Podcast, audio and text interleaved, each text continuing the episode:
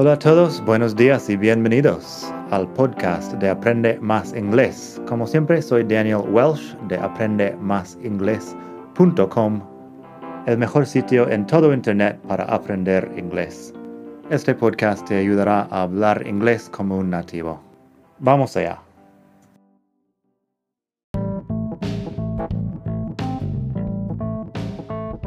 Ya que estamos aquí, si quieres avanzar mucho más, tengo cursos online en vídeo y los ofrezco con un descuento a los que escuchan este podcast.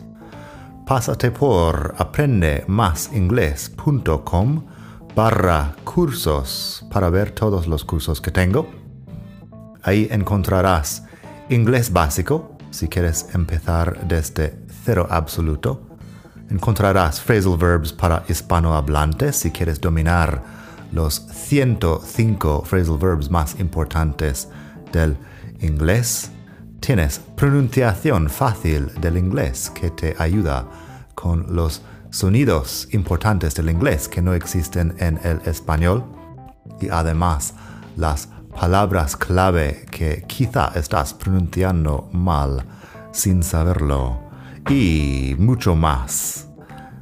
Entra el código podcast al pagar y recibirás un descuento del 33%. Esto otra vez es aprendemasingles.com barra cursos y el código es podcast aprendemasingles.com barra cursos. Gracias. Hola a todos, buenos días y bienvenidos otra vez aquí al podcast de Aprende Más Inglés, el mejor podcast de todo el mundo mundial para aprender inglés. Como siempre, soy Daniel y te hablo desde la hermosa ciudad de Barcelona. Hoy vamos a hablar de phrasal verbs para las emociones. Puedes pasarte por mi web madridingles.net barra 127, porque estamos al capítulo 127. Para leer los ejemplos aquí, madridingles.net barra 127 y así tienes todo por escrito.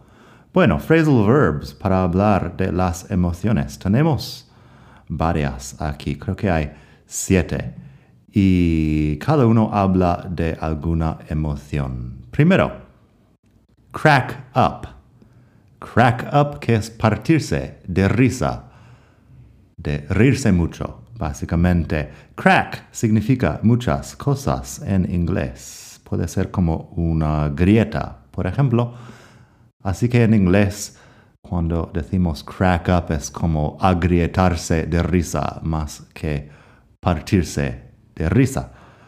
La frase que tengo primero es I cracked up when I heard what happened to them. What a bunch of idiots. Me partí de risa cuando escuché lo que les pasó. ¡Qué panda de idiotas! ¿Qué panda de idiotas? Panda. Um, un grupo, supongo. I cracked up when I heard what happened to them. What a bunch of idiots. Bunch es algo que puede usarse de muchas formas también. En este caso hablamos de un grupo de personas, pero a bunch of grapes es el racimo, me parece que se dice, de uvas. Luego tenemos crack up de forma transitiva cuando dices that cracks me up es algo que alguien te hace o que algo te hace. Así que la frase Have you seen Dave Chappelle's new comedy special? He really cracks me up. ¿Has visto el nuevo especial de Dave Chappelle? Él me hace partir de risa, básicamente, me hace reír mucho. Si no conoces Dave Chappelle, lo recomiendo mucho, un cómico estadounidense, um, uno de los grandes que tenemos. Así que, have you seen Dave Chappelle's new comedy special? He really cracks me up. Luego tenemos Tear Up. Y otra cosa, que bueno, es mejor que te pases por la web para leerlo. tear up es lagrimear, que te que salen lágrimas un poco en los ojos o algo así. No es ponerse a llorar, pero lo, lo que pasa antes. Así que la palabra tear es lágrima. En este caso se usa como verbo. She always tears up when she's watching a sad movie. Siempre le entran lágrimas en los ojos cuando está viendo una película triste. Lo que pasa aquí es que tear se escribe igual que tear, pero significa otra cosa. Tear es romper papel o romper tela. Lo puedes usar también con un, con un músculo. Por ejemplo, si estás corriendo y se te rompe el músculo del gemelo, algo que me pasó hace un par de años. Se dice, I tore the muscle. Uh, tear es un verbo irregular. Tear, tore, torn. Y así tenemos otro, otro phrasal verb que es tear up. Se escribe exactamente igual que tear up, pero es tear up, que es romper o rasgar algo en pedazos. El ejemplo de frase ahí, he tore up the papers and threw them in the trash. Rompió los papeles en pedazos y los tiró en la basura. He tore up the papers and threw them in the trash. Eso en pasado, pero claro, en uh, infinitivo es igual. Tear up and tear up. En la web tengo la fonética también. madridingles.net barra 127. Puedes ver cómo se escribe en, en la fonética. Luego tengo freak out, que es perder los papeles o enfadarse mucho, ponerse como loco.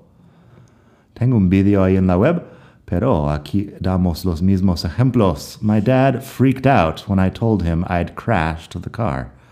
Mi padre se enfadó mucho, perdió, se puso como loco cuando le dije que había destrozado el coche. My dad freaked out when I told him I'd crashed the car. También tenemos Anna freaked out when she saw the spider. Ana se puso como loca cuando vio la araña. Um, freak out, bueno, puede hablar de miedo, puede hablar de enfado. De las dos cosas funciona. Así que, my dad freaked out when I told him I'd crashed the car. Anna freaked out when she saw the spider. Luego tenemos cheer up, que es animarse. Aquí up habla de mejorar tu estado de ánimo, como muchas veces funciona up. He started to cheer up after he ate. Empezó a animarse después de comer. He started to cheer up after he ate. Luego se usa mucho como exclamación en imperativo. Cheer up. It's not that big of a deal. Ánimo, no es um, una cosa tan grande, no es tan grave. Cheer up, it's not that big of a deal. Luego tenemos calm down, que es tranquilizarse. Se entiende, bueno, se usa mucho calm down cuando una persona está agitada y empieza a tranquilizarse. Así que she was really shaken up by the accident. It took me hours to calm her down. Ya que estamos, supongo que eso de shake up es otro phrasal verb que habla de emociones. Si dices que alguien, someone is shaken up, significa que es una persona está agitada. She was really shaken up by the accident. It took me hours to calm her down. Estaba muy agitada por el accidente. Tardé horas en calmarla. Shake también es un verbo irregular. Shake, shook, shaken. Y significa agitar si estás hablando de, no sé, agitar la, la botella de zumo antes de beberlo. Pero en este caso, shake someone up habla de agitar a alguien emocionalmente. Luego tenemos just calm down, you'll be fine. Tranquilízate, nada más. Estarás bien. Just calm down, you'll be fine. Otra vez en imperativo diciendo a alguien, tranquilizarse. Down, siendo lo contrario de up, habla de reducir el nivel de emoción que sientes. Luego tenemos chill out, que es relajarse o tranquilizarse. Supongo que, bueno, aquí en España has visto que hay un tipo de bar que se llama chill out, que es un sitio más tranquilo. Eso viene del phrasal verb, chill out, que es relajarse. I'm just gonna chill out next to the pool for a while. Voy a relajarme al lado de la piscina durante un tiempo. I'm just gonna chill out next to the pool for a while.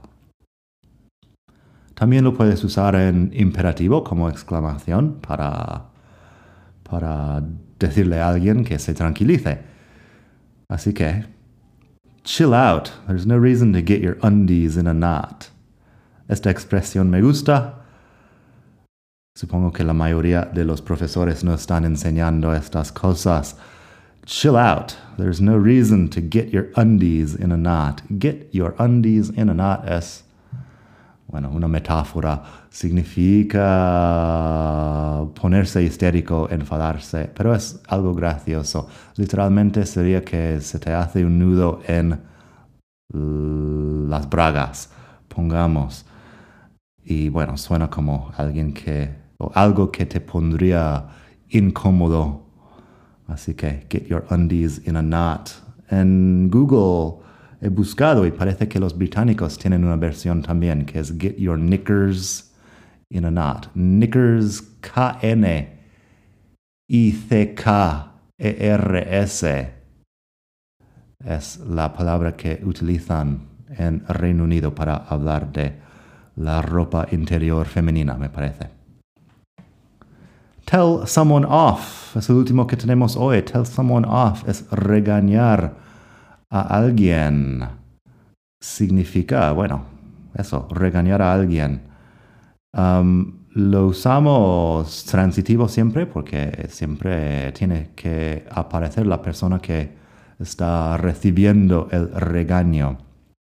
Así que transitivo quiere decir que tiene un complemento. My mom told me off for breaking her vase. Mi madre me regañó por romper su florero. Vase. Con la V es florero. My mom told me off for breaking her vase. Así que tenemos my mom, que es la persona. Told me off, me, que es la persona que recibe el regaño. Y en el último ejemplo, igual. If I'm late, my boss will tell me off again. Si llego tarde, mi jefe me regañará otra vez. If I'm late, my boss will tell me off again. Así que tell someone off, regañarle a alguien. Estos son siete, me parece, phrasal verbs para hablar de emociones y, por supuesto, puedes encontrar alguno más por ahí. Pero de momento eso es suficiente. Espero que hayas disfrutado esta lección y pásate por la web para mucho más. madridingles.net barra 127. Nada, que pases un gran día. Hasta la próxima. Bye.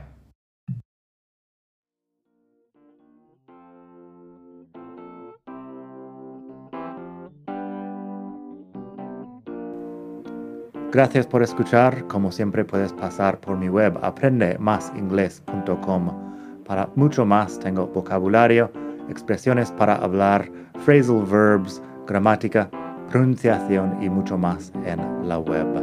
Nada más por hoy. Espero que pases un muy buen día. Hasta la próxima.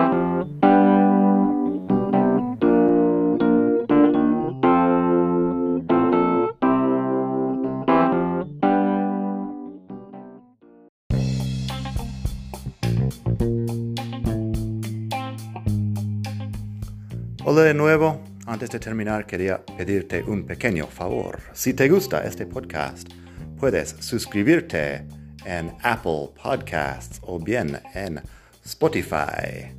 Hay también la posibilidad de hacer una reseña ahí en Apple si estás escuchando eso en el iPhone. Y estas cosas ayudan mucho a dar visibilidad al podcast.